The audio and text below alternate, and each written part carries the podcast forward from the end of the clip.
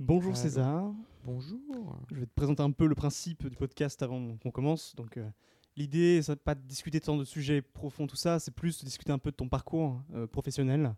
Donc, ça fait une dizaine d'années que tu es sorti de Centrale Paris. Déjà.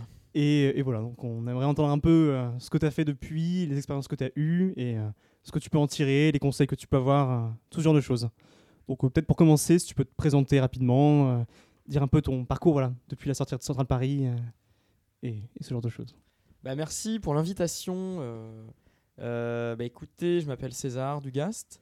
Alors, ça fait pas 10 ans hein, que j'ai été diplômé. Ça Non, fait quand même de grandeur, l'ordre de grandeur. Non. Euh, alors en gros, moi j'ai été diplômé. Alors, je suis P2013 plus 1. Je sais pas si vous avez le même. euh, Enfin, moi j'étais à Centrale, donc c'était avant la fusion Centrale-Supélec. Donc j'ai été diplômé en décembre 2014. D'accord. Avec la césure. en- Ouais, exactement. J'ai fait une césure euh, entre la deuxième année et la troisième année. Euh, donc, qu'est-ce que j'ai fait euh, depuis la sortie? Bah, Alors, en gros, à Centrale, j'étais. euh, donc, je suis rentré, je crois, en 2010, du coup. En deuxième année, j'ai fait un dual diplôme avec euh, la Sorbonne, Paris 4, en philo. J'ai fait une année de césure avec six mois chez Canal, euh, où j'ai, euh, je, je- je l'avoue, été dans le pôle ingénierie et projet et j'ai contribué à, à la création des, des plateaux et des régies de l'émission d'Anouna. D'accord, euh, excellent. pas à mon poste. Voilà. Bon, ah, excellent, je sais pas. Ouais, non, Mais excellent, C'était rigolo et intéressant. Ouais. Euh, et les six autres mois, c'était en projet associatif avec euh, Fanfare sans frontières, où on est parti dans trois pays pour faire des ateliers d'éveil musical auprès de, de- de- de jeunes. Euh, et puis je suis revenu à Centrale en troisième année avec l'option énergie. Ensuite, j'ai fait une- un stage de fin d'études au Brésil chez un énergéticien français qui s'appelle Albioma. Et puis, je suis revenu en France avec la conviction qu'il fallait que euh, je fasse un truc euh, qui avait du sens. Et euh, pour moi, l'un des trucs les plus, enfin, l'un des domaines les plus incroyables que je pouvais trouver, c'était le changement climatique. J'ai pas, je suis pas j'ai jamais été depuis tout petit un amoureux de la nature, un, tree hugger comme on dit, mais c'est vraiment plus une maturation lente qui a été le fruit de maturation de plein de choses, des lectures, pas du, pas uniquement environnementales, mais aussi politiques, etc., qui m'ont fait euh, acquérir la conviction que le changement climatique c'était le sujet du siècle et que c'était plutôt bien pour moi parce que c'était à la conflagration de, à la confluence de, de plein de sujets économiques, sociaux, environnementaux, euh, scientifiques, etc. Donc euh, j'ai voulu vraiment démarrer ma carrière, comme on dit, dans ce sujet-là. Donc ce que j'ai fait, c'est que j'ai en fait j'ai assez rapidement identifié Carbone 4, qui est mon employeur actuel, comme euh, un acteur que je voulais euh, vraiment démarcher, dans lequel je voulais vraiment rentrer. Sauf que quand j'ai commencé à, venir les voir en 2015, ils recrutaient pas. Et donc j'ai essayé d'autres structures un peu comme ça, mais euh, je me suis pris des murs. Voilà, c'était vraiment un tout petit milieu, zéro, c'était hyper balbutiant. Donc je me suis dit, ok, alors tant qu'à faire, si je peux pas cocher la case du climat et du conseil, parce qu'en fait je voulais faire du conseil parce que ça me semblait être une bonne école après, après l'école, euh, où on apprend vite, etc. Bah, je me suis dit autant garder une, euh, une case des deux j'ai choisi bah, démarrons avec du conseil. Et donc j'ai rejoint un cabinet de conseil en stratégie euh, et management qui s'appelle Kea Partners et je suis resté allez, 8, mois et demi avant de partir parce que ça me correspondait pas du tout. Et je suis rentré chez Carbon 4 à ce moment-là. Donc on était en 2016 et ça fait un peu plus de 5 ans que je suis du coup chez Carbon 4 qui est une boîte de conseil spécialisée sur les questions d'énergie et climat qui a été cofondée par Jean-Marc Jancovici et Alain Grandjean, l'un ingénieur, l'autre économiste. Et donc ça fait un peu plus de 5 ans que je m'amuse à faire plein de sujets assez rigolos.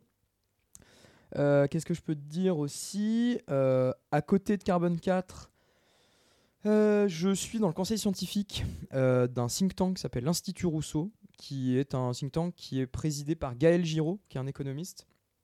Et le think tank, euh, c'est un think tank, euh, grosso modo, de, qui vise à la reconstruction écologique euh, de, de la République. Quoi. Euh, et puis, qu'est-ce que je fais d'autre? Je donne des cours dans des écoles, et puis je- j'ai un groupe de musique. Voilà. Et j'habite à Paris. Est-ce que ça suffit? Très bien, très bien, très bien. Du coup, comme tu dis, tu as un peu galéré avant de rentrer dans le monde du conseil un peu responsable, entre guillemets. Enfin, il y a eu une- un peu une grande période quand je vois sur ton, sur ton il y a eu genre un an où t'as pas eu de- d'emploi, tu as cherché ça. Tu m'as stalké Oui, Ah, non, bien sûr, bien sûr, bien sûr. Donc, qu'est-ce qui s'est passé pendant cet un an Enfin, tu as eu des réflexions, tu as lu, tu as. Hmm. T'as cherché surtout des, un poste ou, Hmm. Est-ce que tu peux en dire un peu plus Ouais, c'est hyper euh, intéressant. En fait, c'était une, euh, une époque vraiment difficile psychologiquement. Parce ouais. que, alors, euh, donc si on refait le film, donc, euh, en fait, alors, c'était ce qui était assez vertigineux et hyper déprimant, c'est que plus j'approchais de la fin de Centrale, et plus je me rendais compte à quel point mon parcours avait été fait d'une somme de non-choix. Euh, tu vois, j'étais un bon élève au lycée. Euh, au lycée, je voulais, euh, j'étais persuadé et convaincu que je voulais faire de la recherche en physique. Je voulais faire de l'astrophysique. je voulais vraiment bosser là-dedans. Et donc, c'était un peu un no-brainer pour moi qu'il fallait que je fasse une, une, prépa scientifique. Alors que, il y a plein de profs qui me disaient, mais fais pas ça, fais dans une prépa, je sais pas, littéraire, ou, ou va à Sciences, essaye d'aller à Sciences Po, ou plein d'autres choses. Et euh, moi, j'étais là en mode, bah non, je suis absolument certain que c'est là que je veux aller, je veux aller à Normal Sup, enfin, tu vois, genre. Ouais, Et en prépa, Mm. bon, j'ai un peu déchanté, je me suis dit à la fois, bon, je suis pas si bon que ça, et il faut être brillant pour rentrer dans, dans- à l'ENS, par exemple. Et euh, je me disais qu'il fallait être brillant aussi pour être un bon chercheur. Ce qui est, enfin, ce qui est bref, on va pas revenir là-dessus, mais euh, je pense que c'est très douteux. Et du coup, je me suis un peu auto- auto-censuré et je me suis retrouvé en prépa scientifique sans aucun projet. Et donc, je me suis dit, bah, qu'est-ce que je fais? Est-ce que je quitte la prépa scientifique ou est-ce que je continue? Et du coup, là, mon prof de français philo de prépa m'a dit, bah, moi, je te conseille de continuer, d'aller dans, euh, la meilleure école possible et puis de faire des trucs en parallèle qui t'ouvrent un peu les chakras, etc. Et du coup, bah, j'ai suivi son conseil, j'ai eu la chance d'avoir euh, Centrale, j'y suis allé, d'où le dual diplôme avec la en philo en deuxième année qui était un petit peu ce projet-là de vraiment de pas euh, colorer mon parcours uniquement en, en tant qu'ingénieur parce que c'est pas du tout un métier, une casquette que j'ai rêvé d'avoir, euh, tu vois. Donc, je parle de somme de non-choix qui est, euh, en gros, bah, je suis rentré à Centrale parce que c'était un peu par défaut, entre guillemets, parce que c'est pas comme si j'avais un, un focus précis, genre il y a plein de gens qui vont à Centrale, ils savent qu'ils veulent devenir euh, ingénieur aéronautique. Donc ces gens-là, tu vois, typiquement, qui savaient, depuis qu'ils avaient 4 ans et demi, qu'ils voulaient construire des avions, ou faire des trains, ou faire de la finance, j'étais à la fois admiratif et un peu, bah, je trouvais ça, bon, bah, bon. En fait, c'est marrant aussi de se construire peu, à peu, quoi. Donc, mais bref.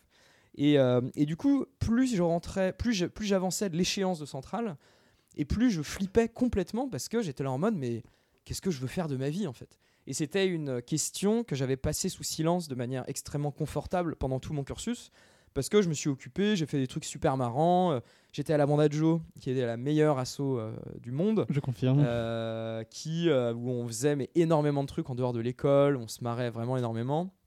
Il y avait la philo, il y avait Fanfare sans frontières. En fait, il y avait un milliard de choses que je faisais et qui finalement bah, retardaient, bah, indirectement, foment- enfin, me m'aidaient à maturer sur ce que je voulais faire et ce que je voulais pas faire, mais immédiatement à la fin de mes études, j'étais un peu euh, pris au dépourvu. Quoi.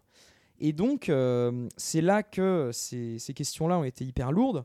Euh, j'ai choisi l'option énergie en troisième année parce que je me suis dit, c'est l'option parmi, enfin, c'est parmi les options. Donc, il y avait informatique, il y avait, je sais plus, génie industriel, etc. Je me suis dit, énergie, au moins, il y a un côté ancrage dans le réel et lien avec les notions d'aide au développement. En fait, quand j'étais en troisième année, je pense que je voulais à peu près aller aussi dans des trucs d'aide au développement suite à mon, à mon expérience avec Fanfare sans frontières où je suis allé au Cameroun, en Équateur, à Madagascar. Et je me suis dit, énergie, c'est pas une si mauvaise idée. quoi. Et euh, je suis allé au Brésil parce que j'avais juste envie de fuir et euh, genre, euh, j'avais envie d'apprendre une nouvelle langue aussi. Le Brésil, ça me, ça m'attirait énormément. Et en rentrant en France, et ben en fait, c'est là que je me suis dit, bon, ok, là, j'ai le champ des possibles qui est ouvert. Je suis diplômé. Qu'est-ce que je veux faire? J'avais plusieurs options euh, sur, le, sur la table. Une première option, c'était de reprendre mes études. Je voulais faire de l'économie. Donc je crois que tu fais de l'économie aussi. Oui. Et je me suis dit, bah, trop bien de faire ingénieur plus économie, climat, ça peut être vraiment pas mal. Une autre option, c'était de dire, en fait, euh, euh, autant démarrer, à bosser, commencer à bosser tout de suite et considérer que ton taf, c'est un peu ta nouvelle école, mais il faut bien choisir ce taf-là. Et euh, c'est là que, en lisant, donc je sais pas moi, c'était des lectures aussi diverses que, je sais pas, le manifeste du Parti communiste de Marx, Ouais. euh, Jean Covici, qui évidemment a été euh, l'un des l'un- l'une des sources d'inspiration incroyables, Mm. j'ai commencé à m'ouvrir vraiment à la question du changement climatique, d'environnement, euh, de euh, et puis de à quel point tous ces trucs-là étaient étroitement liés à l'économie, euh, à la justice sociale, etc. Et euh, et donc quand tu, je réponds à ta question, du coup, quand tu parles de cette année de flottement, donc j'ai été diplômé en décembre 2014 et j'ai commencé mon premier travail en septembre 2015. Donc Mhm. il y a eu neuf mois pendant lesquels j'ai été trois mois dans une asso euh, euh, à l'Assemblée nationale pour, euh, en gros, c'était via une pote de potes euh, pour créer une association, enfin pour faire vivre, une association qui créait un salon du livre politique. Donc c'était rigolo. Et puis en fait, il y a eu tout un, juste après ça, en- à partir de mars, de mars à septembre, c'était une sorte de traversée du désert hyper déprimante parce que je sentais que c'était une sorte de course contre la montre de euh, putain ça fait euh, trois ans euh, ça fait trois mois quatre mois cinq mois que je suis diplômé. Je sais toujours pas où aller. Euh, ça recrute pas là où je veux aller. Et j'étais un peu monomaniaque de euh, je veux aller euh, chez Carbon 4 ou équivalent. Et tes Parce camarades autour, euh, eux, faisaient quoi Ils galéraient aussi Ga- ou est-ce Carbone qu'ils- 4 ils ou mes camarades autour Tes camarades autour, ouais. Bah, mes camarades autour, euh, soit ils faisaient euh. partie de la de, de l'espèce dont je parlais avant, où ils voulaient euh, depuis très longtemps faire de- des systèmes embarqués ou faire euh, des trains ou machin, et eux c'était très simple. Ils voulaient aller chez Alstom, ils voulaient aller chez Weezings, enfin c'était vraiment très tracé. Hmm. Et et d'autres qui étaient comme moi, qui étaient complètement du père et qui ne savaient pas du tout quoi faire. Et, euh, et c'est des gens qui aujourd'hui sont hyper épanouis parce qu'ils ont trouvé une, enfin, par des chemins de traverse un peu marrants, euh, ont trouvé leur voie aussi, etc. Mais euh, moi, je me souviens que cette période-là, psychologiquement, c'est juste horrible parce que tu sens, je sais pas si c'est vrai en fait a posteriori ou pas, mais quand j'étais là en- pendant les quelques mois où je cherchais du boulot et je savais pas du tout quoi faire, je me disais mais quelle horreur en fait, les choix que je vais faire là dans les prochains mois, ça va déterminer ma vie entière, tu vois. Et avec du recul, tu Et avec quoi du recul, ça bah, je sais pas, tu vois, parce que Hmm. bah, du coup, le fait d'être entré chez Carbon 4, ça m'a fait euh, prendre une voie que je trouve euh, cool aujourd'hui, que j'aime bien. Euh, mais après, je me dis aussi que si j'étais allé chez, je sais pas moi, chez Lafarge, peut-être qu'en fait j'aurais été tellement dégoûté que j'aurais tout envoyé plaquer, j'aurais fait un truc aujourd'hui qui ressemble pas mal à ce que je fais aujourd'hui. Bah, je, je sais pas trop, mais peut-être qu'avec le recul, peut-être que le c'est normal que ce soit aussi vertigineux. Mhm. C'est normal de, que ça soit euh, vecteur de souffrance parce que c'est comme ça que notre éducation post-bac euh, est faite, c'est-à-dire, enfin en tout cas dans la, le système élitaire des grandes écoles, c'est euh, on t'endort euh, dans plein d'affairements asso- associatifs, etc. pour euh, finalement te, te mettre doucement sur une voie qui arrange euh, le système, à savoir euh, aller dans des grandes boîtes qui financent euh, à coups de millions euh, nos, nos écoles, quoi. Et, euh, et du coup, le fait de penser différemment, c'est un peu penser à contre-courant. Et c'est normal que ce soit douloureux. Euh, je pense que le- la clé de ça, c'est de trouver des alliés et des gens qui pensent comme toi. Et d'ailleurs, le fait que vous existiez, c'est génial parce que moi, à mon époque, euh, ça n'existait pas. hein, Ouais, les trucs, euh. Et du Et coup, t'as ouais. trouvé des gens à l'époque avec qui discuter de ce genre de sujet ou euh, Bah du coup, en troisième année, j'étais allé voir, je sais plus, je sais plus qui, j'avais fait, enfin de l'administration et j'avais fait, je lui avais fait part de, de mon, de un peu mon, ma- mon côté paumé, je savais pas quoi faire et il m'a dit, bah on va solliciter le réseau de mentors de Centrale. Donc il y avait, je sais pas, je sais pas s'il existe au- aussi, mais c'est des gens, soit des jeunes retraités, soit des gens dans le milieu pro qui euh, parrainent des élèves qui savent pas trop quoi faire. Et je suis allé voir une personne qui m'a dit, bon bah écoute. euh, euh, on va faire un truc classique. On va regarder parmi tous les secteurs lesquels tu te branches. Moi, je te déconseille par exemple d'aller dans la grande distribution de grande consommation parce que ta démarche très faible et du coup tu gagnes pas ta vie euh, et, du coup c'est c'est tu vas pas gagner beaucoup d'argent. J'étais là en mode super, ça c'est nul. C'était un critère à l'époque, euh, l'argent ou euh, Pas du tout, non. tu vois, d'où le, enfin, le fait que cette personne-là ne- n'avait pas du tout cerné ce que je faisais, ce que je voulais, quoi. Et il a dit, non, mais moi je te conseille d'aller. euh, tu fais énergie, bah très bien. Je pense que tu devrais aller euh, voir cette personne qui est un ancien de Total. D'accord. Et du coup, bah, c'est marrant. Je suis allé voir cette personne qui était une personne très sympathique, qui m'a offert un livre sur le forage pétrolier et l'exploration production que j'ai pas euh, ouvert. Et, euh, pff, et voilà quoi. Mais en fait, je me, je me rappelle de l'époque. Enfin, c'est extraordinaire à quel point t'es es étudiant en filière, enfin en option, option énergie. Moi, j'étais en filière. Je sais pas si ça existe encore. euh, développement de projet à l'international, je sais pas quoi. Et en filière énergie, mais c'est juste euh, la voie royale. C'est un escalator. T'as rien à faire. C'est un escalator où à la fin, t'as une grande bouche qui est l'ensemble des grandes boîtes de l'énergie, Engie, EDF, euh, Total, Veolia, Suez, Technip, Schlumberger, qui t'accueillent à bras ouverts, mais genre extrêmement, euh, mais volontiers quoi. Hmm, Et j'étais là en mode, mais quel euh, putain, oh là là. bien sûr. Et, Mm. euh, et en fait, c'est ouf. Et moi, je me souviens, mais c'est marrant parce que c'est là qu'on voit, quoi. En 10 ans, ça a pas mal changé. Mes cours d'énergie, qui s'appelait Enjeu de l'énergie était prodigué par Total.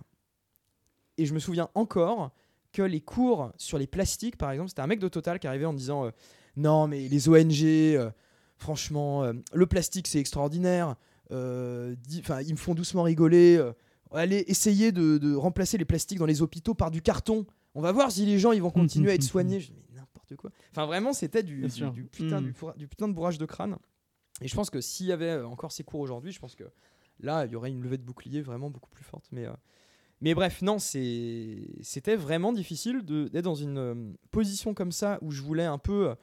Vraiment, ce qui m'intéressait, c'était les enjeux énergie-climat un peu systémiques, tu vois, un peu euh, comme euh, Jean Covici l'écrivait dans, dans ses papiers, comme Gaël Giraud l'écrivait, comme euh, vraiment une remise en question critique du système dans lequel on était et pas d'intégrer une grande boîte qui était justement l'incarnation même de ce système.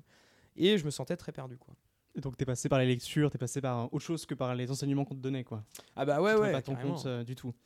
Et par rapport à ce choix de ne pas continuer, de ne pas faire une formation supplémentaire, mais d'aller directement en entreprise, est-ce Ouais. que tu as regretté? Parce que je sais que c'est. Euh, Les gens se posent cette question-là aussi. ouais, de ouais, Continuer. Moi, ouais, alors, Hmm. En fait, euh, ce qui a, euh, ce qui m'a un peu dissuadé à l'époque, c'est que j'avais peur de deux choses Euh, que j'étais déjà trop vieux et que je voulais et que j'allais peut-être en fait m'enfermer dans une posture d'éternel étudiant parce que tu vois, je suis indécis dans Hmm. ma vie pro et donc je fais une formation supplémentaire qui n'est qu'une sorte de fuite en avant et euh, je me retrouve à faire euh, 17 masters, euh, je- enfin, tu vois.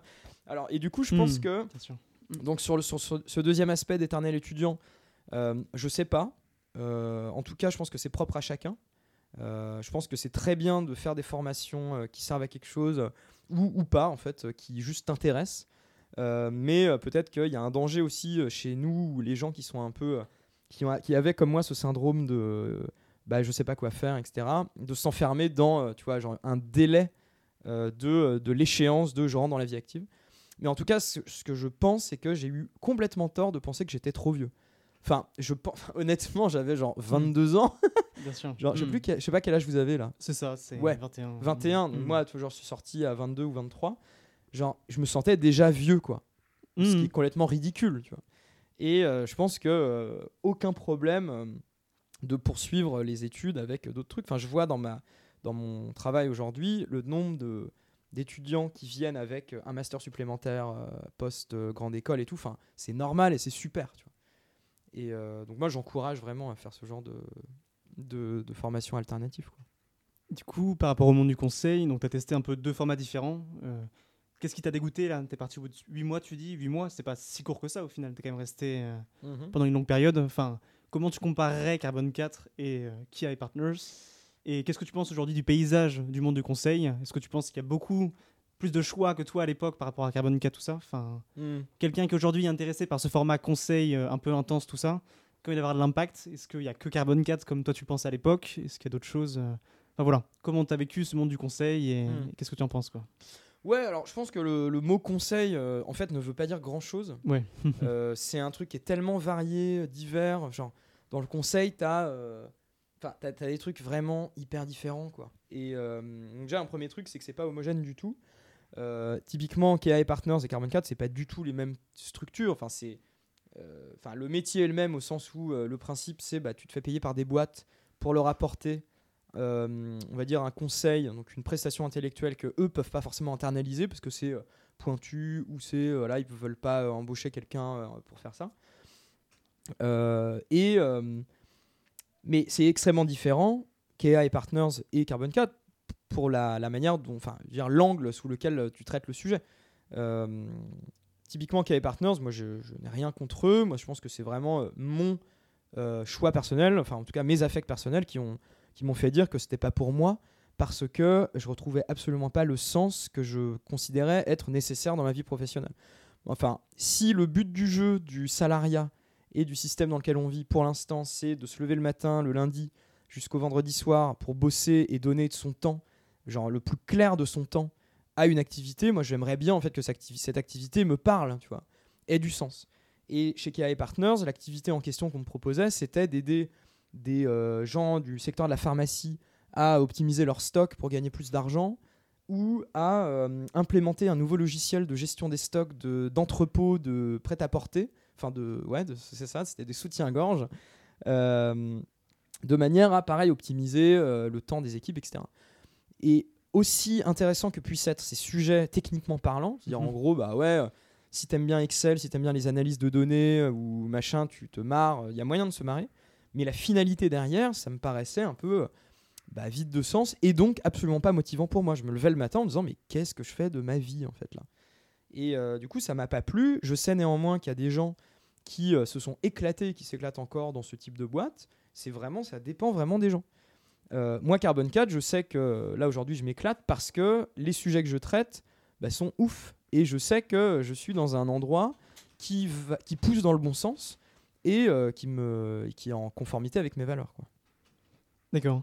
Et du coup, à Carbon 4, il y a un système de progression, enfin comme dans tout le conseil, c'est enfin par deux ans. Est-ce que tu peux expliquer un petit peu ton parcours au sein de Carbon 4 Et aujourd'hui, tu as des postes un peu à responsabilité, mais tu es parti de. Enfin, voilà, est-ce que tu peux nous dire un petit peu euh, ce que tu as fait au sein de l'entreprise Ouais, alors moi je suis arrivé chez Carbon 4 quand ils étaient genre 30. Là aujourd'hui, ils sont 120. Enfin, on est 120. D'accord, ouais. En 5 ans. Euh. Ouais, ouais, non, mais c'est ça, c'est ouf. Enfin, c'est vraiment. Enfin, le, là, la boîte, euh, depuis quelques années, décolle énormément. Euh, ce qui est, je pense, une bonne nouvelle parce que ça mhm. montre que les sujets euh, montent à la fois euh, au niveau des boîtes et au niveau aussi des, des, des, étudiants qui veulent entrer dans la vie pro avec un, un, boulot qui a du sens. donc moi, je suis rentré en 2016 en, en tant que consultant. j'ai eu une promotion genre deux ans après en tant que consultant senior. Et deux ans après, j'ai été promu manager. Donc en gros, manager, c'est euh, alors, c'est plus vrai depuis deux semaines, mais manager, c'était le grade le plus haut. Et ça veut dire, en gros, que tu gères une activité, euh, enfin, ce qu'on appelle un pôle. Euh, et en l'occurrence, moi, je gère, enfin, je co-gère le pôle neutralité carbone. Donc, c'est un peu, ce sera un peu long à expliquer, je peux l'expliquer après si, si, mhm. vous voulez, mais le, le, pôle neutralité carbone vise à aider les boîtes à se décarboner, réduire leurs émissions, et maximiser leur impact positif sur la planète, à savoir euh, éviter le maximum d'émissions ou euh, stocker un maximum de carbone dans les sols ou les forêts, etc. Et, euh, et, du coup, bah ouais, je, suis aujourd'hui avec une collègue, je gère cette activité-là. Donc en gros, on, vend tous les deux des prestations de conseil, etc. Et bah, mon parcours, ça a été, quand, quand j'ai démarré consultant, j'ai démarré en touchant à plein de sujets. J'ai bossé par exemple pour l'AFD, pour la Fondation Nicolas Hulot, c'était des sujets super différents. Genre l'AFD, c'était pour euh, une étude sur, euh, pour le compte de plein de bailleurs de fonds internationaux. la Fondation Nicolas Hulot, c'était pour une étude sur l'impact de la voiture électrique. j'ai bossé pour bon, Airbus parce qu'ils voulaient baisser leurs émissions. mais ils ne voulaient pas regarder les émissions des, de l'usage des avions qu'ils construisaient. Donc en fait, ils voulaient baisser les émissions de leur chauffage d'entrepôt et tout. J'étais monté là, super, mais vous voulez pas regarder. Qu'est-ce que tu fais dans ce cas Qu'est-ce que tu leur dis bah, en fait, c'est. Hmm. Je pense, à l'époque. Euh, à l'époque, en fait, on le faisait.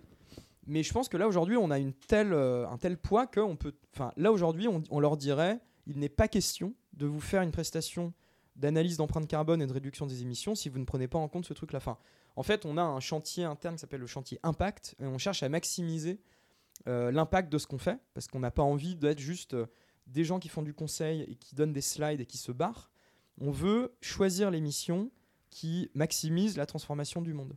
Et en l'occurrence, une boîte euh, comme Airbus qui veut euh, regarder euh, l'impact de leurs entrepôts et de leurs bureaux et pas du tout l'impact de leurs avions, bah, on dit bah non, désolé quoi. Euh, attends, c'était quoi la, question C'est quoi J'ai répondu ou pas? Oui, c'est ça, ça. Mais du coup, en tant que consultant et manager, c'est quand même très différent. En tant que manager, tu plus de contact avec les sujets techniques ou, ah oui. ou si, enfin, je sais pas. Ouais, Alors oui, pardon, oui, c'est ça. Donc ma, mon, par, ma, mon parcours, ma progression. Donc pendant deux ans, j'étais consultant, donc je bossais sur plein de sujets différents, vraiment, euh, et je mhm. bossais avec des managers qui me, qui me, qui me, on va dire, me pilotaient. Consultant senior, c'était le moment où j'ai commencé à un peu me spécialiser parce que j'ai eu la chance de bosser sur un sujet qui est aujourd'hui le sujet principal sur lequel je bosse encore, qui s'appelle le projet Net Zero Initiative, qui visait en 2018, euh, qui a été, il a été créé en 2018, à euh, se battre contre le greenwashing relatif aux allégations de neutralité carbone des entreprises. Euh, en 2018, il commençait à y avoir un boom énorme d'entreprises qui, qui se disaient neutres en carbone ou net zéro, et on était là en mode mais c'est ridicule parce que c'est des entreprises en fait qui réduisent pas leurs émissions et qui n'ont recours qu'à la compensation carbone. Mhm. Et on s'est dit, mais c'est pas possible que la réponse du secteur privé à l'accord de Paris, ce soit cette merde. Et donc, ce qu'on a fait, ce qu'on a, euh, ce qu'on a fait, c'est qu'on a mis sur pied un conseil scientifique et un pool d'entreprises motivées de bosser avec nous sur ce sujet un peu méthodo et de recherche pour trouver une réponse satisfaisante Hmm. une réponse alternative. Et donc, c'est. Donc, petite parenthèse, ce type de, fonctionnement, c'est-à-dire en gros, pas bosser pour une boîte qui a une demande précise, qui est en gros le- l'essence du conseil, mais plutôt bosser sur un sujet sur lequel nous-mêmes, on a envie de bosser et aller chercher des financements pour, ça, c'est du coup un truc qu'adore faire Carbone 4, qui n'est pas du conseil, mais qui est plutôt du développement méthodologique, euh, machin, et que moi, je fais euh, le plus clair de mon temps. Et euh, Net Zero Initiative, a, au bout d'un an et demi de recherche et de, de discussion avec le conseil scientifique, etc., proposé son, truc. Et, euh, et je l'ai fait avec une personne euh, géniale qui s'appelle Renaud Bétain, donc lui qui était manager à l'époque et qui finalement au bout de quelques temps est parti. Donc il est parti en, en 2020, grosso, euh, 2019 ou 2020 euh, pour, rejoindre une startup. Et en gros, moi j'ai pris sa suite en tant que manager pour gérer ce pôle-là de Net Zero Initiative et de neutralité carbone. Et donc c'est un petit peu euh, maintenant, aujourd'hui, mon, en fait, mon cheval de bataille, ça, c'est euh, essentiellement les sujets de, de critique de la compensation carbone et euh, de- du net zéro émission simpliste. Et c'est aujourd'hui un sujet qui prend énormément d'ampleur. Et dans mon parcours chez Carbon 4, j'ai eu aussi une, une aventure super marrante en 2019 où j'étais encore consultant senior et où avec une collègue qui s'appelle Alexia Soyeux et qui fait un podcast comme vous qui s'appelle Présage et qui est génial, on a eu l'idée d'un- d'une étude euh, qui s'appelle Faire sa part et euh, qui est partie d'une interrogation qu'on a eue euh, au détour d'un couloir qui était et si on vérifiait que toutes les injonctions qui proviennent de certaines entreprises ou de certains pouvoirs publics à ce qu'on soit des citoyens extraordinairement écologiques et que presque ce soit à nous qui que reviendrait l'unique charge, enfin la charge unique de changer le monde et de réduire ses émissions est vrai. Donc ce qu'on s'est dit, c'est ce serait intéressant de regarder tous les gestes à notre disposition au quotidien, les éco-gestes, les changements de comportement, de regarder leur impact sur l'empreinte carbone moyenne d'un Français, de regarder si on peut vraiment atteindre les, fameuses, les fameux 2 tonnes de CO2 équivalents par an et par personne qui sont nécessaires à l'accord de Paris.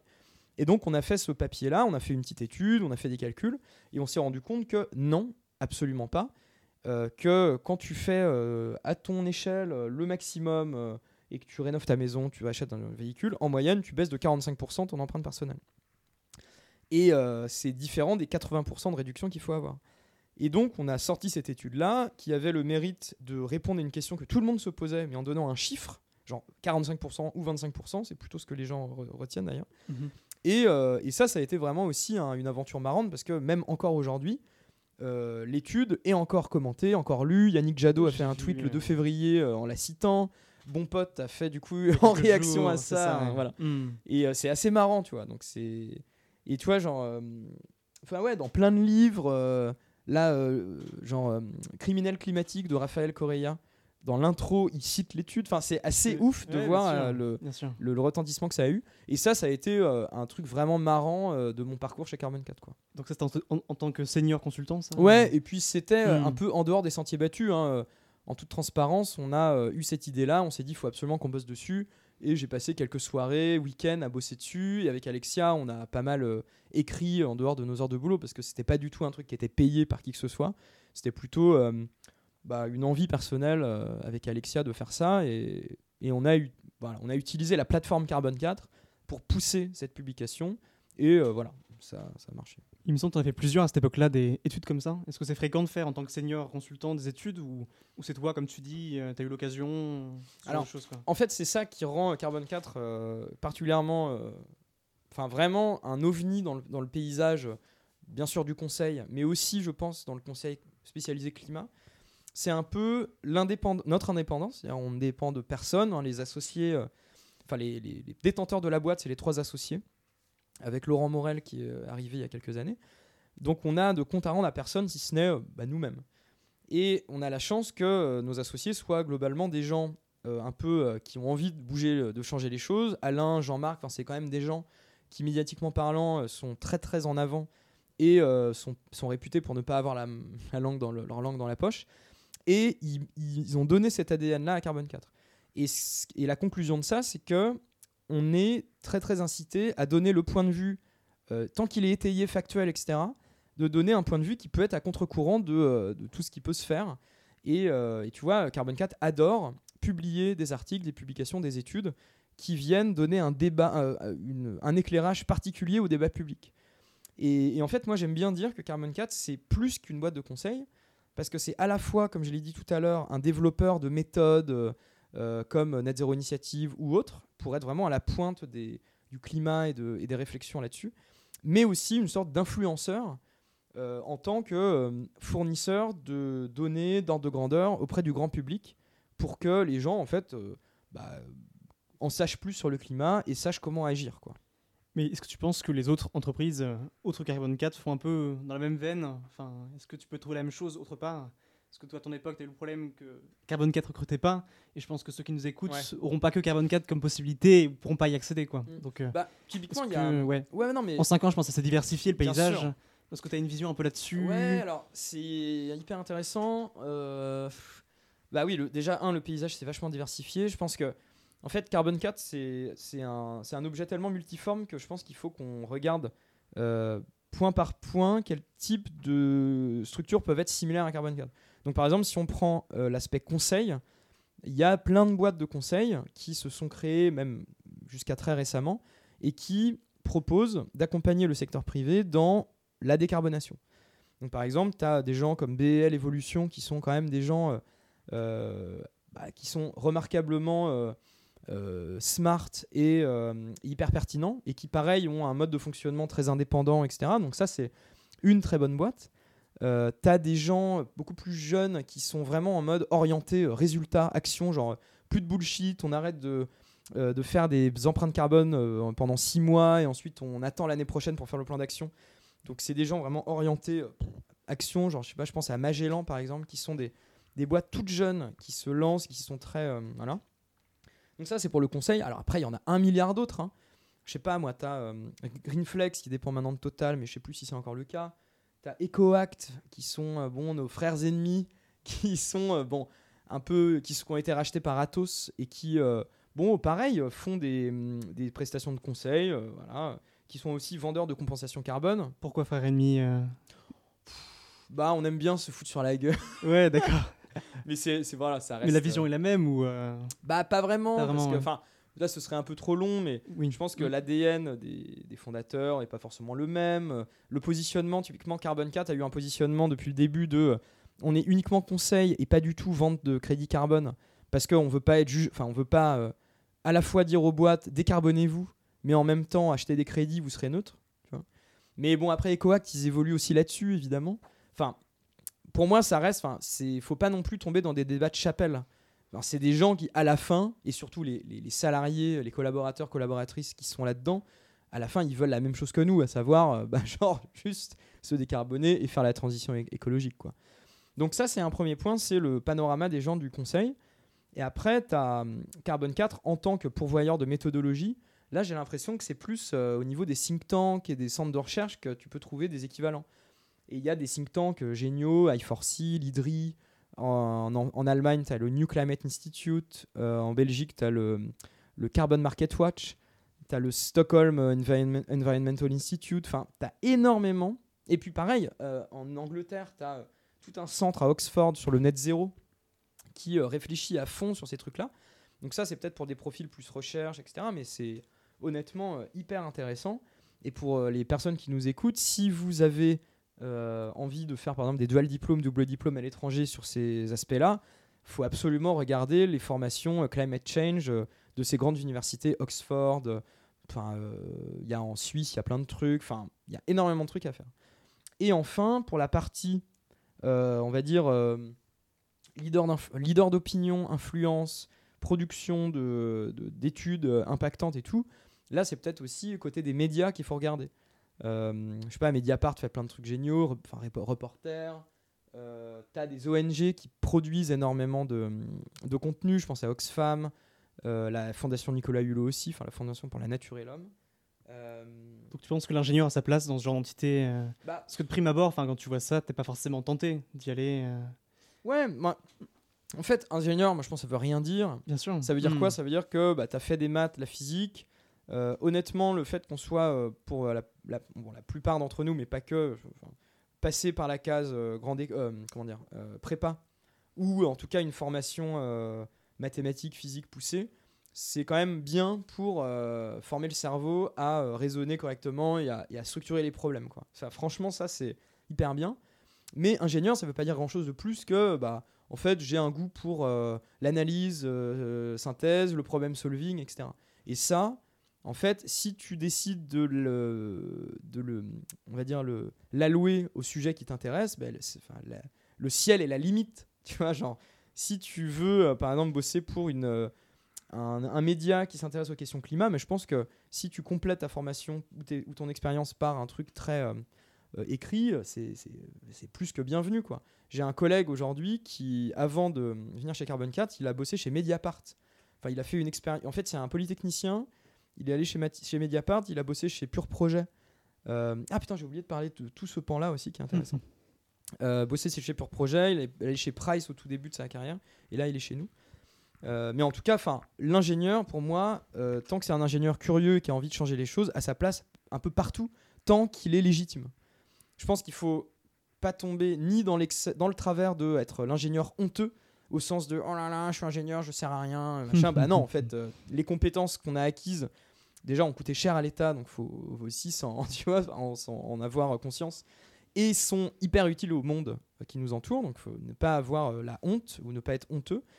Mais il faut pas tomber dans l'excès inverse qui est l'ingénieur tout puissant qui peut tout faire. Parce que bien sûr il faut se créer une légitimité il faut euh, si besoin compléter sa formation de certains trucs mais moi j'ai envie de dire il faut surtout pas se mettre de barrière si on veut faire un truc bah faut se donner les moyens de le faire si on peut évidemment avoir les moyens parce que il y a tellement de barrières sociales culturelles euh, financières qui nous empêchent de faire ce qu'on veut mais euh, voilà il faut dans la mesure du possible faut, faut y aller quoi. Après, comme tu le disais, ces entités-là sont pas forcément dans le paysage en sortie d'école, dans les partenaires de l'école, ce genre de choses.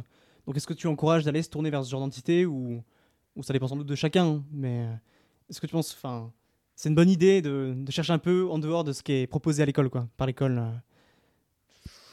Bah, euh, bah, en fait, si dans ta question c'est euh, est-ce qu'on peut se détourner de, de, de la voie classique euh, de. J'imagine que la réponse c'est oui, oui. La réponse est plutôt oui. Bien sûr. Après, bien sûr, il y a toute la question de est-ce que c'est vraiment une bonne idée de, de vraiment, dès la sortie d'école, faire un truc radicalement différent? Mm. Ça, c'est aussi une question à se poser. C'est-à-dire, euh, euh, comment dire?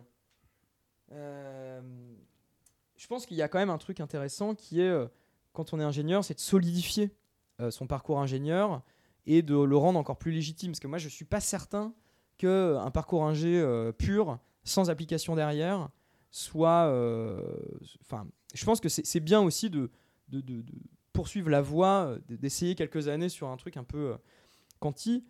Mais après, c'est mon opinion personnelle. Le risque, c'est pas de rester bloqué dans cette voie-là. Ah bah ouais, carrément, Mm. mais bien sûr. Et puis après, tu me diras, le fait d'être allé dans le conseil, est-ce que est-ce que c'est un, est-ce que c'est une voie euh, normale? Enfin, j'ai envie de dire quand même oui, parce que la plus, dans mon quotidien, je, disons ma formation scientifique, euh, voilà, me, me, sert beaucoup. Donc j'ai l'impression que même si c'est pas un boulot d'ingénieur pur, le conseil, c'est un truc qui intellectuellement est assez stimulant et euh, me, voilà, me, demande de, de convoquer des, des compétences que j'ai pu acquérir en école ou en prépa, quoi. Mais je pense qu'il n'y a pas de réponse unique en fait. Ça dépend aussi des opportunités, des goûts. Euh, je pense qu'il faut peut-être juste euh, se dire, par exemple, quand on veut faire un truc complètement différent, euh, est-ce que c'est pas le symptôme de justement un rejet? Parce que moi je connais plein de gens qui ont eu un rejet énorme de, de l'école et je comprends tout à fait. Voilà, je pense qu'il faut se poser un milliard de questions et Mm, c'est qui sûr, est vertigineux. Ouais, ouais. Il n'y a pas de réponse et je suis désolé que ma réponse Ouais, soit non, non, extrêmement mais floue. c'est normal, bien sûr. mais parce que bien je ne suis même pas au clair moi là-dessus. Euh. Et par rapport au, au think tank, tu en as parlé, c'est vrai que c'est aussi quelque chose qu'on n'a pas dans le paysage euh, en sortie d'école. Mm. Et donc, euh, on ne connaît pas forcément. Donc, euh, est-ce que tu peux en parler rapidement de ton expérience là-dedans Et dans quelle mesure ça peut intéresser des ingénieurs en sortie de centrale, quoi? Ouais. Centrale Supélec. alors en fait ça c'est je pense une question facile à résoudre parce que à ma connaissance il y a très peu de think tanks qui, qui proposent des postes à temps plein et s'ils proposent des, top- des postes à temps plein, c'est des postes, on va dire, de, de gestion, euh, communication, euh, finance, finance, etc., ou recherche de fonds. En général, c'est bénévole. euh, Ouais, c'est Mm. surtout bénévole. Et quand c'est pas bénévole, c'est des postes très spécifiques, des fonctions support, etc. Euh, les think tanks en tant que euh, producteur de contenu, là, c'est surtout à titre bénévole que tu collabores. Et c'est généralement les gens qui le font, c'est en parallèle de leur activité professionnelle. Donc moi, typiquement, mon activité où des fois j'écris des notes, où je relis des notes qui sont produites par l'Institut Rousseau, c'est complètement en dehors de mon travail. Et je pense que quand on est intéressé par ce genre de truc, c'est très simple de rentrer dans ces groupes de réflexion et de contribuer euh, à son échelle à ce qui, à ce qui est possible de faire. Je crois qu'il y a des gens, euh, des jeunes diplômés de, de Centrale qui sont aujourd'hui à l'Institut Rousseau et qui euh, sont intéressés de, de collaborer sur des notes, sur des sujets précis. Quoi. Toi, tu conseilles l'expérience de think tank ou pas forcément? Bah, c'est intéressant au sens où c'est une manière de raisonner complètement différente. Bah, tu vois, typiquement dans mon travail chez Carbon 4, je m'intéresse essentiellement à la manière dont le secteur privé doit se transformer. Et le think tank, ça donne un angle très politique public, et donc en fait, ça te force à te demander, mais si demain, euh, tel, euh, si demain on est aux commandes de l'État, c'est quoi les trucs à activer pour euh, que, pas- pour, pour que ça advienne, quoi. Donc c'est vraiment, tu changes un peu de, de perspective. Après, ça reste quand même. Enfin, c'est un peu. euh, Dans, on est dans notre tour d'ivoire et on réfléchit dans notre coin. À, tu vois, c'est un truc quand même un peu. euh, un peu hors sol, aussi. Oui, ouais. exactement. Hmm. Enfin, euh, ça peut être vu comme ça. Et, euh, et tu vois, le- un think tank, c'est une voie possible, mais je pense qu'il y a un milliard d'autres voies possibles pour donner cher à un engagement plus large au-delà de son travail. Tu peux t'engager en tant que militant dans une asso, une ONG ou un parti politique. Mhm. Donc là, pour le coup, il y a quand même un, un truc beaucoup plus appliqué, quoi. Est-ce que tu le vois chez, les, chez tes camarades ingénieurs euh, Tu vois des personnes qui font ça ou euh, est-ce que c'est fréquent de s'engager dans le militantisme, dans la politique euh? La fréquente, non. Euh, mais c'est bien le problème, tu vois. Enfin, en fait, c'est là que tu vois à quel point. Enfin, tu vois, c'est aussi un produit de l'entre-soi d'école d'ingénieur. Mmh, et bien du- fait que euh, les profils des gens qui sont en école d'ingénieur, c'est souvent euh, très très homogène. C'est euh, des fils de CSP, et filles de CSP, de moins en moins d'ouvriers, Mhm. et euh, des gens qui, euh, grosso modo, moi je sais pas pour vous, mais moi à Centrale, les gens ils étaient largement non politisés. Complètement, ouais. Enfin, vraiment, Mm. tu avais zéro réflexion euh, sur les débats d'idées ou les. Voilà, c'était vraiment zéro. Et sans le dire, c'était bon. Enfin, on, on répète, enfin, tu vois, c'est Bourdieu, quoi. Si tu répètes. Euh, euh, la- on va dire le point de vue de tes parents parce que quand t'es pas sûr, politisé Ouais. bah, tu vas choisir le truc le plus simple le truc que tu as toujours vu dans ton enfance machin. Et donc à la sortie d'école les gens qui qu'il y a euh, autour de moi bah, c'est des gens qui ont été le fruit de cette non politisation et c'est normal qu'autour de moi j'ai pas beaucoup de gens qui aient choisi cette voie là après ça n'empêche pas qu'il y ait plein de gens qui aient des idées etc mais c'est pas non plus des gens qui se sont hein, investis etc j'ai quelques contre-exemples. J'ai euh, un ami qui, après Centrale, a, euh, a repris des études en sciences sociales, a passé une thèse et, euh, et aujourd'hui est prof de sciences sociales et économiques euh, à l'université. Et lui, il est très très engagé au, au NPA, par exemple. le NPA, c'est le nouveau parti anticapitaliste, D'accord. bah, Besancenot, Philippe Poutou, etc. Mhm. Euh, puis tu as un, un autre cas euh, incroyable, c'est euh, un de mes potes avec qui j'ai fait la philo en deuxième année, qui lui a continué. Donc nous, on a eu notre licence 3, euh, et lui, il a continué en master, et il, il vient de finir sa thèse de philo euh, sur l'esthétique du jazz. D'accord. Excellent. Mais bon, ça n'a rien à voir avec la politique pour le Mm. coup, mais euh, par ailleurs, il est très politisé aussi. Mais, mais voilà, donc en fait, la réponse que je peux te donner, c'est bah, hélas, non, dans le milieu ingénieur, il y a assez peu de politisation et c'est bien dommage, regrettable qu'il n'y ait pas peut-être plus d'opportunités de, de réveiller cette fibre-là chez les, chez les jeunes ingénieurs. Quoi. D'accord, d'accord. Et toi, tu penses à des choses particulières pour faire ça hein Sortir un peu de l'entre-soi hein? Parce que maintenant, nous, on est bloqués sur le plateau de Saclay, Ouais, ouais, euh, ouais. le Super Lake, on est encore une fois encore plus entre nous, quoi. Ouais. Euh, Mais oui, et en fait, c'est ça le et tous problème. les assos sont propres à Central Super Lake, il n'y a pas d'ouverture à d'autres milieux. Bah oui, euh, en fait, tu vois, c'est c'est marrant parce que je crois que Central Supélec se revendique comme un campus à l'américaine, etc. Mais en fait, Oui, un campus à l'américaine, bah, tu as un milliard d'autres départements qui sont pas que l'ingénierie. Tu as les sciences humaines, la philo, tu as peut-être de- les arts plastiques, euh, Mm, le théâtre. ouais. Enfin, genre, c'est. Bah, en tout cas, je j'ai jamais étudié dans un cam- campus américain, Mm. mais ou anglais ou anglo-saxon en tout cas. Mais c'est l'image que je m'en fais. C'est vraiment, il y a un croisement énorme de plein de disciplines et c'est un bouillonnement. Euh, ce qui n'est pas le cas du plateau de Saclay, parce que tu que des disciplines scientifiques qui se retrouvent ensemble. Donc euh, va euh, t'ouvrir à d'autres horizons là-dessus. quoi. Impossible. Et hmm. bah impossible, non. En fait, tu peux éventuellement te dire, tu vois, il y a par exemple à l'ESSEC, ils ont une asso qui s'appelle les Mardis de l'ESSEC et qui vient, qui invite tous les mois ou toutes les semaines, je sais plus, une personnalité politique ou un chercheur, etc. Et il y a un débat. Mhm. Il y a des questions-réponses sur scène et puis il y a des questions avec le public. Je pense que s'il y a une association qui se lève, enfin qui se monte et qui propose aux élèves euh, bah, des, des interactions, des, on va dire une interaction avec des gens à l'extérieur inspirants, déjà ça peut être un premier pas. Mmh, bien sûr, bien sûr. Ok, et euh, juste pour revenir un peu sur le conseil rapidement, est-ce que tu as beaucoup de temps libre? Enfin, tu parlais, tu faisais la musique, tout ça, tu es dans un think tank. Euh, dans quelle mesure c'est compatible avec une vie, une grande vie à côté, quoi? Une grande vie, la grande vie. Je mène la grande vie. C'est ça. Ouais, alors. Euh, alors, euh, bah, déjà, quand je te disais que le conseil c'était un truc euh, enfin un peu protéiforme, enfin le mot conseil veut pas dire grand chose, c'est mhm. on, a l'impression que le conseil c'est que du BCG McKinsey où tu vas finir à 1h du mat tous les soirs et tu vas pas avoir de samedi dimanche et une sorte de roue infernale. Bah, chez Carbon 4, c'est pas le cas parce que on, est, on a un grand respect, enfin on essaye en tout cas de, d'avoir une grande attention euh, au temps libre des gens et à la charge mentale. On n'y arrive pas tout le temps parce que de fait, euh, même si nos horaires sont pas euh, significatifs, donc moi typiquement je fais du 9h, enfin après je, suis, je suis plutôt élevé dans la boîte, mais donc moi je fais du 9h, 19h30 quoi, parfois 20h, peut-être parfois 19h, mais c'est à peu près ce, niveau-là. Je bosse pas le vendredi parce que je suis au 4-5e et je bosse jamais le week-end. Euh, mais, euh, mais en fait, une, euh, une personne classique chez Carbon 4 va pas bosser, va pas, va, pas faire des horaires énormes. Par contre, c'est très intense. Et c'est intense parce qu'en en fait, on a tellement envie de faire tout qu'on se donne plein de. On, a du mal, je pense, à dire non collectivement. Et donc, c'est assez intense, quoi. Hmm. Mais en termes de temps libre à côté, il y a pas. Enfin, oui, enfin, complètement. personne ne fait, ou très rares exceptions, ne fait de, de nocturne jusqu'à tard le soir, sauf s'il y a un rendu hyper important et que tu es à la bourre pour le lendemain. Enfin, les gens, ils ont généralement euh, une vie euh, riche, comme tu dis, ou pleine, grande à côté. Donc il n'y a pas de problème. Euh. Et ce format 4 5 e c'est vrai que c'est quelque chose qu'on connaît pas trop. c'est récent Est-ce qu'il y a beaucoup de gens qui font ça hein Le fait de pas bosser toute la semaine Ouais, bah de plus en plus. En gros, mm. Carbon 4 est particulièrement ouvert à ce que quand tu as une, une certaine ancienneté, tu puisses euh, réduire la voilure de ton travail parce que tu n'as juste pas envie de rester 5 jours à faire ton travail, mais plutôt 4. Moi, je l'ai choisi parce que, euh, euh, en fait, je considère que je gagne suffisamment bien ma vie pour me dire qu'à l'âge que j'ai, je valorise davantage mon temps que mon argent. Et donc, je, tous les vendredis, je fais autre chose. Et ça peut être rien, tu vois, je n'ai pas forcément un projet précis, mhm. mais tu vois, genre, rien que le fait d'avoir un jour de congé supplémentaire, euh, c'est sympa.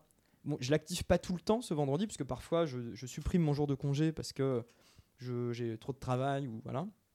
Mais euh, grosso modo, c'est une, une, bonne manière de, de, voir les choses. Et je pense, ouais, dans la boîte, et de manière générale, il y a de plus en plus de gens qui remettent en cause ce, ce, sujet de, des horaires de, de boulot 9 to 5, du lundi au vendredi jusqu'à jusqu'à la mort, euh, la retraite. Tu vois. Ouais, c'est une bonne nouvelle qu'on mette un peu ça en question, je pense. Hmm. Et pour la suite, tu sais un petit peu si tu comptes rester longtemps chez Carbone 4 encore, tu comptes euh, changer, voir d'autres horizons autres que le conseil euh, décarbonation. Mm. Enfin. Bah, c'est une excellente question. En fait, euh, bah, la réponse est oui, hein, bien sûr, parce que je vais pas, c'est pas une boîte dans laquelle tu restes toute ta vie. la question c'est quoi? Parce bah qu'en fait, Carbone 4 mm. c'est un, c'est un ovni, c'est un objet tellement chelou que euh, que, que c'est pas évident. Enfin, tu vois, typiquement, euh, quand les gens euh, qui se plaisent dans le conseil classique partent du conseil, c'est des gens qui n'ont pas forcément de problème à aller chez le, chez le client, tu vois, qui vont se faire débaucher par quelqu'un avec qui ils ont travaillé. Moi, c'est pas trop mon délire parce que j'ai pas trop envie de rentrer dans une grande boîte.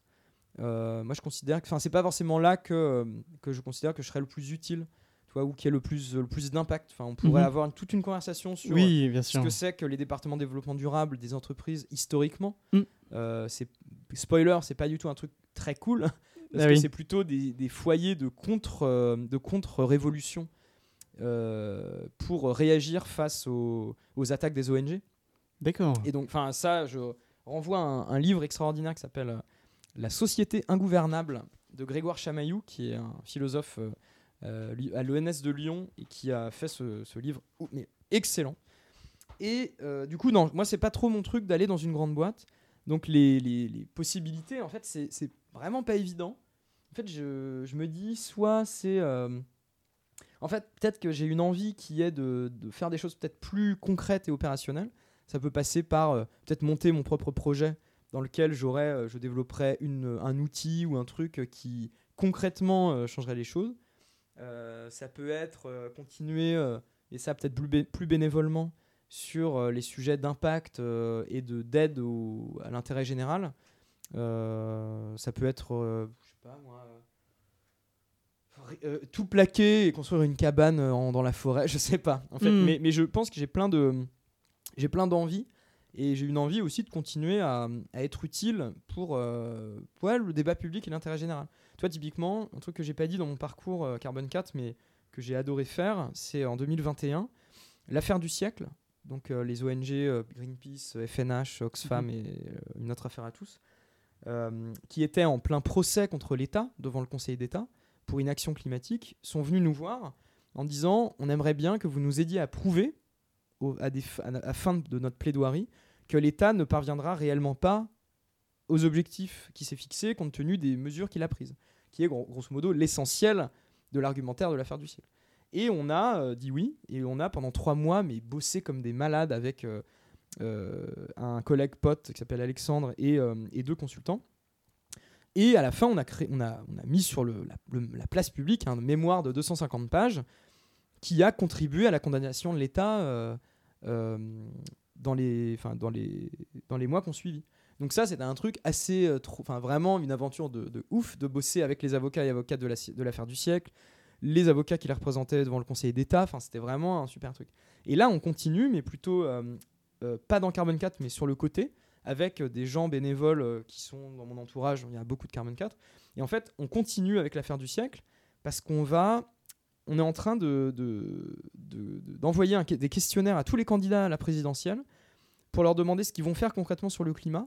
Et nous, on va évaluer leurs mesures à l'aune de ce qu'il faudrait faire. Hmm. Et à la fin, on va leur donner des notes et on va participer euh, du coup à, à alimenter, j'espère, le débat public en disant bah, tous les candidats à la présidentielle, ceux-là euh, sortent la France de l'illégalité climatique, ceux-là non. Et, ça, typiquement, c'est des trucs que je, pourrait, que, que je pourrais faire peut-être à côté de toute activité professionnelle et qui est utile, quoi, tu vois. Hmm, bien sûr, oui. Ok, c'est intéressant. On va peut-être euh, bientôt finir. Donc, je sais pas si tu as des expériences dont on n'a pas discuté, que tu trouves intéressantes pour euh, voilà, un étudiant, ce genre de choses à partager ou toute autre remarque. C'est la phrase de conclusion où je suis censé faire un.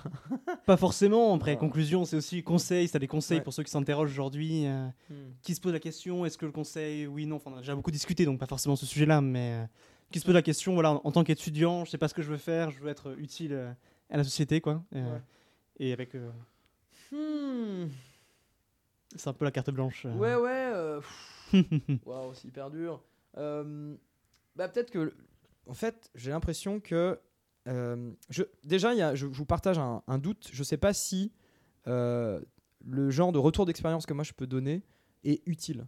Ouais. Parce que mon expérience a trait à moi-même, à mon parcours, à la manière dont j'ai euh, envisagé le problème, à mes goûts, à mes euh, envies, mes besoins, mes, mon, mes recherches de sens, etc. Donc, Mhm. Je suis pas sûr, honnêtement, que euh, la posture du, du sage euh, sachant qui a X années d'expérience soit utile pour qui que ce soit. Mhm. Donc c'est un peu difficile parce que je.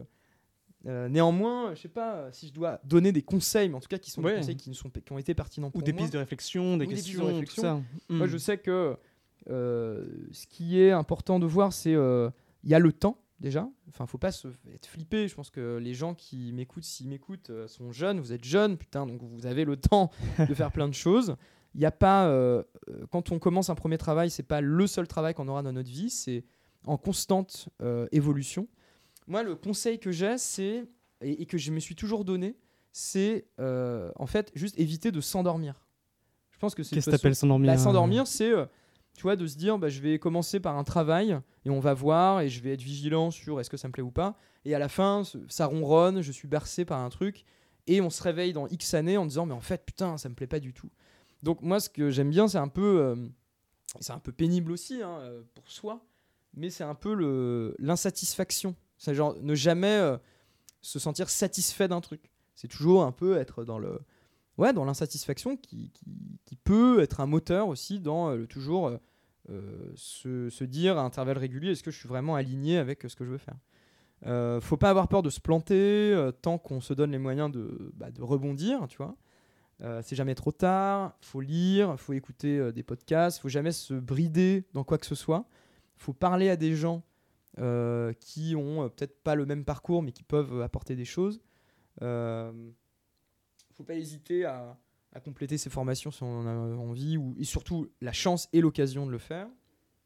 Euh, Du coup, j'aurais une petite question, une Ouais, dernière ouais, petite bien question là-dessus. C'est est-ce que tu aurais une lecture ou plusieurs lectures qui ont un peu changé ta vision de ces enjeux-là, donc plus des enjeux écologiques et sociaux euh, à conseiller? C'est un peu une question à la Thinkerview, euh, mais Euh, Ah, faut voyager aussi. ah, Ouais, voyage- faut voyager. Après, c'est Hmm. dur parce que, enfin, tu vois, moi, typiquement en 2013, euh, je suis parti dans trois pays, donc j'ai pris plein d'avions, etc. Et aujourd'hui, bah, je sais pas, je- honnêtement, je sais pas si j'aurais pris cette décision aussi facilement, quoi. La question se pose aujourd'hui pour les Bah, FSF complètement. actuels. Bah ouais, euh, bien sûr, et hmm. je comprends. Et tu vois, euh, peut-être que euh, j'aurais fait un truc différent, mais on aurait pris euh, juste un avion, mais on serait resté dans le même plateau continental. euh, Mhm. enfin, bref. Mais pour répondre à ta question, c'est quoi les. Enfin, je sais pas quel livre. Ou un Bah. podcast, ou une conférence, ou euh, Hmm. je ne sais quoi. hein, mais Bah, je pense que. C'est un cliché énorme, mais euh, tu vois, euh, Jean-Marc Jancovici, c'est. Mhm. C'est mon boss aujourd'hui, mais c'est quand même aussi, euh, ça a été une personne hyper inspirante, quoi. Mhm. Et, euh, et c'est quand même quelqu'un qui, bah, en fait, a le mérite d'ouvrir les yeux aux gens sur plein de choses et de simplifier le problème de manière extrêmement pédagogique. Et si on est dans cette veine-là, moi, je pense que c'est bien de regarder euh, des, des chaînes comme Thinkerview, je pense Bien proposent des, des interviews assez intéressantes. Euh, je pense que c'est important de lire des romans aussi pour sortir de. Enfin, genre juste euh, vivre d'autres vies que les nôtres. Mhm. Et puis en termes d'essais, bah, je sais pas. euh, en fait, tout est intéressant, quoi. Euh, des biographies. euh, je pense, je pense que c'est des trucs qu'on a, qu'on on pense pas forcément, mais les biographies, c'est trop marrant parce que c'est genre des vraies vies de vraies personnes. Mhm. Ouais, ouais. Et euh, du coup, on a accès aussi à leurs doutes, à leurs errances et à des trucs qu'ils ont fait. euh, Il y en a une que tu as lue euh, récemment qui t'intéresse ou. Là, euh, la dernière que j'ai lue, c'est sur Robespierre, mais D'accord. c'est marrant. Je sais pas. Et puis en termes d'essais, bah, moi, je, je, je ne saurais que trop conseiller. je ne saurais trop conseiller, je sais pas comment on dit. Les, des, des lectures vraiment politiques, genre de théorie critique, de philosophie politique. Mhm. Je pense que c'est aussi ça, pas mal, qui m'a euh, un peu ouvert sur plein de trucs. C'est la philopolitique à la Sorbonne, où euh, on avait vu des trucs sur. euh, euh, Enfin, c'était c'était absolument génial, tu vois. Mhm. Et, Je confirme. et ce détour-là, en fait, c'est- c'est. Enfin, vu que tout est intriqué, on est dans un monde complexe où euh, les questions environnementales sont intriquées aux questions sociales, de genre, de, de race, euh, etc. euh, en fait, tout est lié, quoi. Même l'anthropologie, il faut lire Triste Tropique, par exemple, c'est ouf. Euh, Enfin, je sais pas, je vais pas sortir. Oui, non, mais très bien, ouais. Très bien, très Mais bien. euh, ouais, plein, plein de choses, quoi. Ok, super. Plein de choses. Bon, bah, merci César. C'était très intéressant. et- Ouais, mais merci à vous. C'est euh, marrant de se replonger dans ces années. C'est ça. Et à une prochaine. Merci. Ouais, à bientôt, merci.